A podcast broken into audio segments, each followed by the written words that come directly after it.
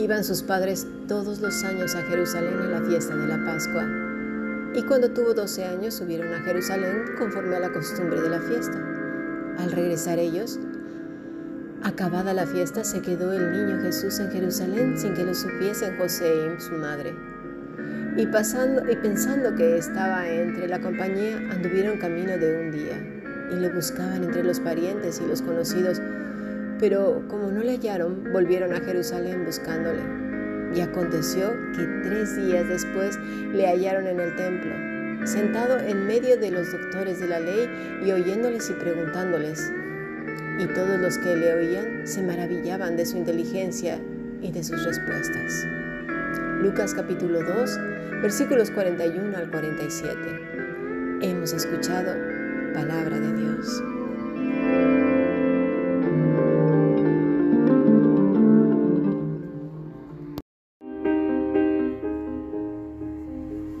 La Fundación Bíblica te invita a participar tanto de esta aula internacional hoy apegados a él, como a sus cursos online en mol.fundacionbiblica.com. También adoración de siervos todos los martes a las 7.30 de la tarde España a través de nuestro canal de YouTube.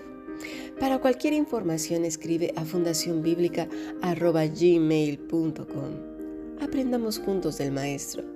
Te esperamos.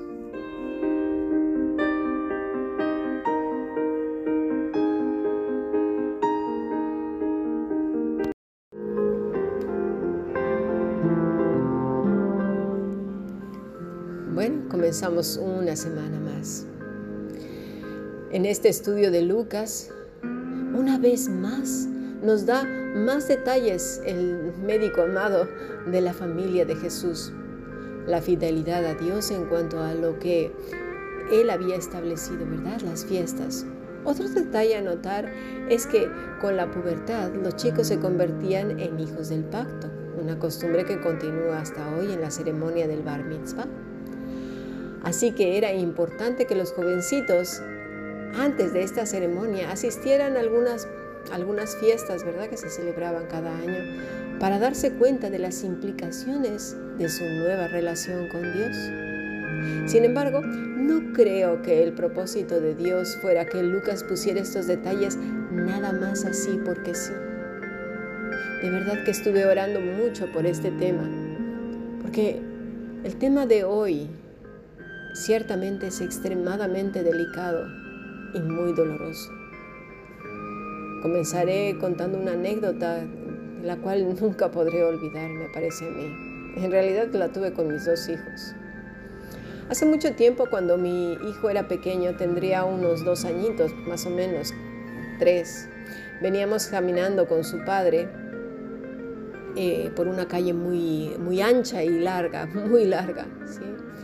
Y recuerdo que veníamos discutiendo y no sé ni a qué hora, por un momento olvidamos que el niño venía con nosotros no sé si lo traía él o yo, no, no me acuerdo exactamente cómo fue por la, la discusión que teníamos, que el niño ya no estaba.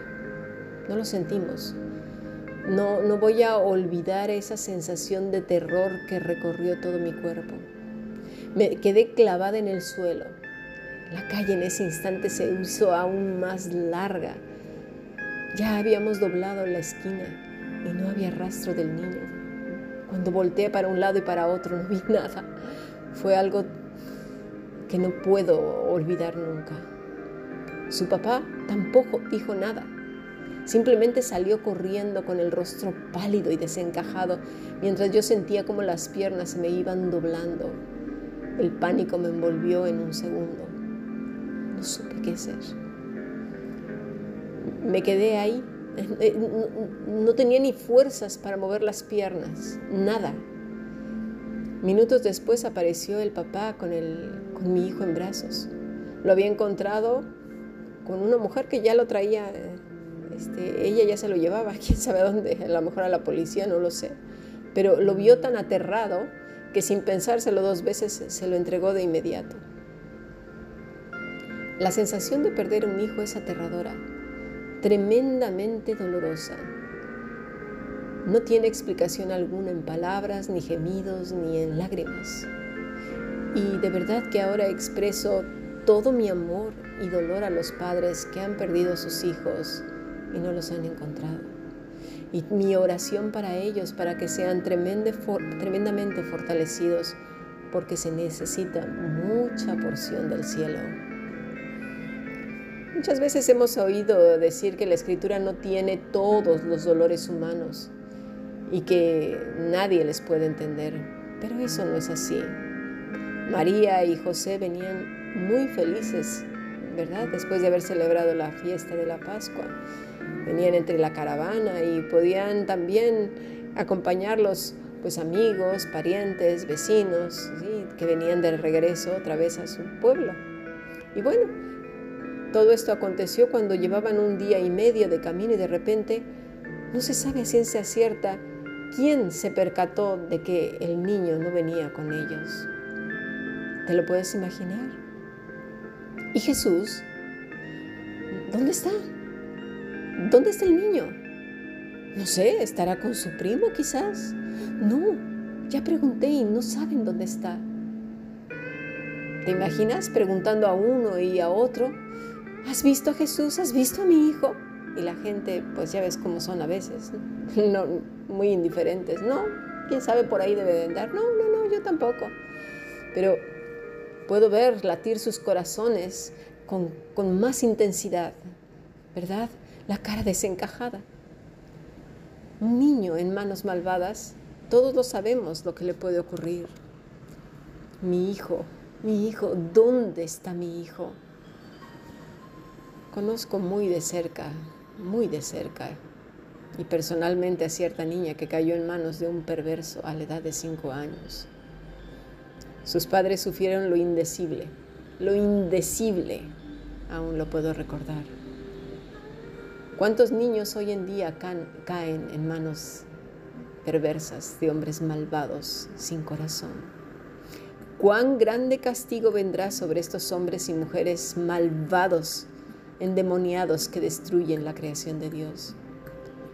Mejor les fuera no haber nacido. Dice el Salmo 139, porque tú formaste mis entrañas, tú me hiciste en el vientre de mi madre, te alabaré porque formidables, maravillosas son tus obras. Estoy maravillado y mi alma lo sabe muy bien.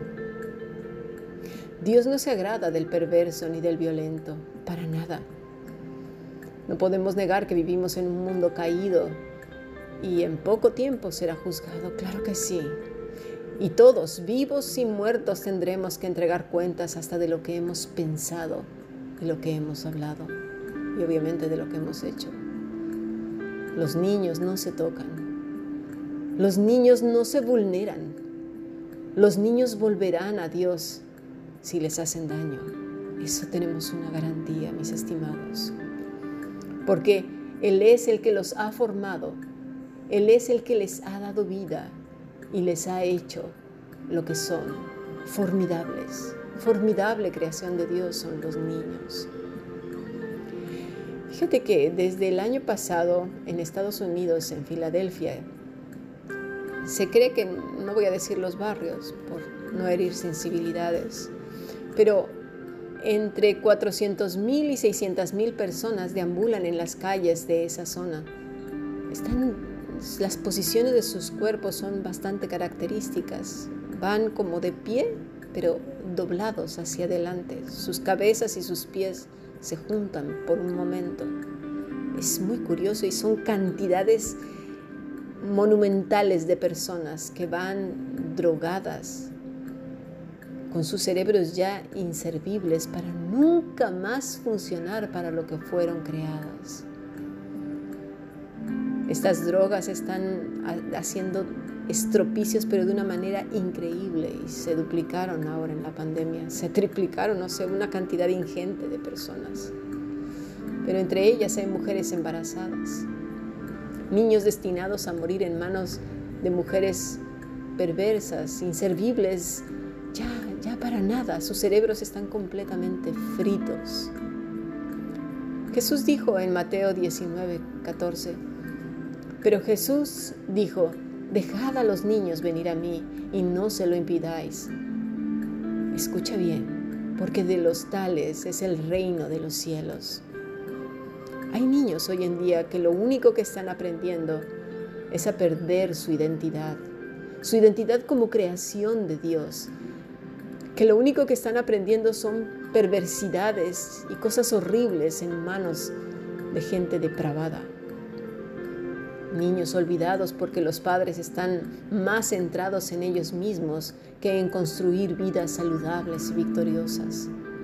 Niños vistos menos que animales, tal y como afirmó el Papa de la Iglesia tradicional, diciendo que son como mascotas. Vaya, mira tú. Niños vistos como estorbo, como un obstáculo para ser felices. Niños que se convierten en monedas de cambio entre delincuentes, que ya bien pueden ser incluso sus mismos padres, cualquier otro fulano. Niños que son terriblemente golpeados, abusados desde lo más profundo de su ser. Niños que son privados de sus derechos por padres religiosos. Esos niños que huelen a viejo, a moho, que son asustadizos, temerosos, nerviosos. Les asustan las cosas más sencillas, ¿sí? con las alas cortadas y que además ya no quedan listos para vivir la vida normal del ser humano en manos de padres castrantes y locos. Qué tristeza y qué vergüenza. ¿Cuánto se tendrá que pagar por estos delitos? Porque ¿quién defiende a estos niños? Eso es lo que queremos, ¿verdad? Pero vamos a seguir aprendiendo más. Pasemos al siguiente podcast.